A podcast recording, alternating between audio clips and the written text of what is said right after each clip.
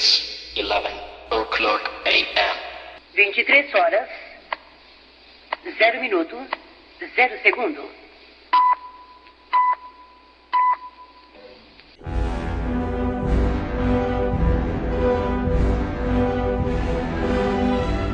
Rádio Sociedade Sapiente ZYK 860, ondas curtas, 40 metros, 103,5 megaciclos. Uma emissora do grupo Sociedade Sapiente, qualidade e perspicácia em foco.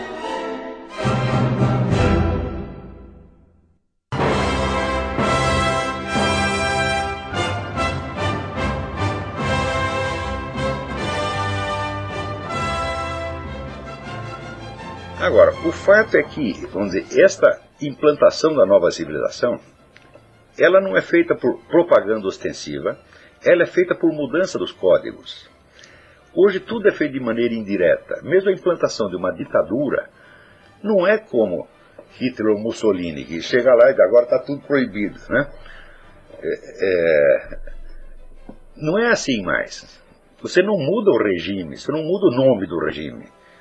Você muda a coisa, muda a sociedade inteira, através de pequenos regulamentos administrativos, cujos efeitos políticos não são evidentes à maioria, num primeiro momento, mas que somados, somados resultam na criação de uma situação onde o Estado se sobrepõe à sociedade e onde ele determina tudo, tudo, tudo na sociedade, sem que a sociedade possa se levantar contra ele. É curioso que, vamos dizer, a situação totalitarismo é definido por isso, quando o Estado é mais forte do que a sociedade, quando a sociedade não tem meios de se articular contra o Estado. Isto é o totalitarismo. Ora, isso é perfeitamente compatível com a existência de eleições. Então as pessoas dizem, por exemplo, que o Brasil é uma democracia porque tem eleições. Eu digo, tem eleições, meu filho, mas tente criar um partido de oposição. Leva 20 anos só para eles aceitarem ler o seu requerimento. E daí que eu faço tantas exigências. Gente, esse pessoal que está tentando montar o Partido Federalista há 30 anos, pergunte para eles se é possível. Então, por outro lado, vamos dizer, uma resistência cultural é também quase impossível porque todos os canais de ação cultural estão na mão do mesmo governante. Então, você tem uma situação que o Jacob Palmer chamava a democracia totalitária. Nesse grande livro, As Origens da Democracia Totalitária. O conceito de democracia totalitária é de Rousseau. A democracia totalitária já está em vigor, não neste ou naquele país, mas na quase totalidade deles. Hum? Aqui está imperfeitamente. No Brasil está montada perfeitamente. E isso quer dizer que certas mudanças que aqui, por exemplo, dariam anos de conflito e de briga, no Brasil são implantadas da noite para o dia sem que ninguém possa dizer ah. Por exemplo, houve um plebiscito quanto à venda de armas. É e a proibição das armas foi derrotada no plebiscito. Derrotada foi 80%. Né? No entanto, ela continua em vigor. Tente comprar uma arma para ver se é possível no Brasil. Como é que eles fazem isso? Eles fazem uma lei proibindo você de ter armas? Não. Eles simplesmente colocam, não, não são leis, são decretos administrativos, decisões administrativas, decisões de chefes de departamento, é? que criam um obstáculo aqui, outro ali, outro ali, outro ali, no fim fica impossível. É assim que se faz uma ditadura hoje. Então as pessoas entram dentro de uma ditadura e elas não ousam chamar de ditadura porque porque tem eleições. Então quer dizer, você ainda não tem a noção da democracia totalitária, você não sabe que não sabe nem que isso existe já está dentro dela e ainda pensa que é uma democracia normal. Quando a democracia totalitária é o tipo de regime mais ditatorial que pode existir. Porque a pressão não é exercida sobre você diretamente pelo governo, mas por uma rede de canais de atuação social controlada pelo governo que são muito diferentes de um policial bater na tua porta. É a população inteira em torno que te oprime. Então você não tem para onde correr. Isso já está implantado no Brasil. Né? Aqui está sendo implantado rapidamente. Né? Outra coisa, as mudanças nunca são mudanças estruturais repentinas. São por, vamos dizer, pontos específicos que vão sendo mudados. Então, por exemplo, ontem eu recebi um e-mail com a lista dos projetos de controle das entidades religiosas que estão sendo estão para ser votados no, na Câmara de Deputados e Senado. Hum? Então, um projeto proíbe isso, outro proíbe aquilo, outro proíbe isso, outro proíbe. Por exemplo, uh, um projeto proíbe você fazer qualquer crítica, você não pode dizer que homossexualismo é pecado, você não pode dizer que sodomia é pecado, né? Você vai ter que dizer que Sodoma e Gomorra é um lugar maravilhoso, agradável a Deus, etc. Né? É, você não pode dizer, por exemplo, que bruxaria é ruim.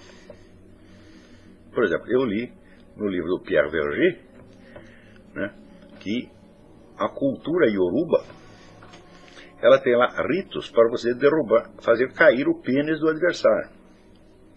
Você não gosta do jeito, você faz lá um rito. Xalá, você faz um rito, olha, vai cair o peru do seu fulano. Tem outros ritos feitos para a pessoa morrer. Tá certo? Então, se esses ritos não funcionam, eles são charlatanismo. E se eles funcionam, eles são homicídio. Hum? Homicídio, agressão. Você não pode dizer isso, embora seja uma verdade óbvia. Por enquanto ainda pode, ainda não está proibido, tá certo? Mas as leis que proíbem isso já estão sendo viabilizadas. Tem uma outra lei que determina que as igrejas têm que pagar impostos sobre o dinheiro coletado. Ora, em primeiro lugar, isso é quase impossível, porque não sabe de onde, não sabe de onde veio o dinheiro, né? Por exemplo, tem lá uma caixinha onde você põe o dinheiro quando sai da missa. Não tem nome, não tem nada. É... Isso quer dizer que o dinheiro que você deu para uma obra que você considera santa e divina, agora passa a ser do governo. Então, se o governo é por um governo comunista, você ao contribuir para a Igreja Católica, você está contribuindo para o Partido Comunista. Pela pelo Código de Direito Canônico, o católico contribui para o Partido Comunista está automaticamente excomungado. Então estão pondo você numa situação de excomunhão automática. Basta isso para você liquidar a igreja. Por exemplo, o senhor Frei Beto, ele diz que ele é um sujeito tão bom, uma alma tão caridosa, que ele usou da sua influência em Cuba para convencer o Fidel Castro a permitir que os católicos se inscrevessem no Partido Comunista. Olha como ele é bom. Só quando você se inscreve no Partido Comunista, está automaticamente excomungado. Então, ele concedeu a todos os católicos de Cuba o direito à excomunhão. É assim que se faz as coisas. Né? É por pequenas modificações. As modificações que vêm no ensino e no jornalismo, então são uma coisa monstruosa. Só que se você nasceu no meio desse processo, você não sabe como era antes, você não sente a diferença. Só se você estudar a história e se você obtiver o recuo intelectual necessário para ver isso. Criar a possibilidade desse recuo é o que eu estou tentando aqui. Mas, mas veja, somente criar a possibilidade do recuo não quer dizer que isso já está realizado, ainda falta muita coisa para fazer. Vocês vão precisar de cinco anos no mínimo para isso, né? Como essa influência cerca as pessoas por todos os lados. E ela não cerca só positivamente, esse é o dado mais importante é não serve por uma propaganda direta, mas pela supressão das possibilidades diferentes. Quer dizer, você não fica sabendo de uma série de coisas. Então você não tem condição de inventá-las por si mesmo. Né? Então, isso quer dizer que milhares de possibilidades que o ser humano teve ao longo dos milênios, de repente saem do repertório. Você não vai poder inventar uma civilização inteira. O único jeito de você conhecer essas possibilidades é através do estudo, mas não do estudo que a própria sociedade está fornecendo. Você vai ter que buscar um estudo por conta própria. Hum? Isso significa que vocês têm que tomar consciência de que todos vocês, pelo menos que estão com menos de 30 anos, vocês foram formados no meio disto. E muitas atitudes que lhes parecem naturais foram improvisadas anteontem e oferecidas a vocês como única alternativa possível.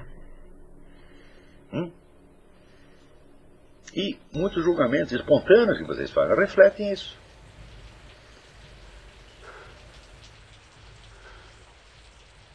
A Rádio Sociedade Sapiente é um oferecimento.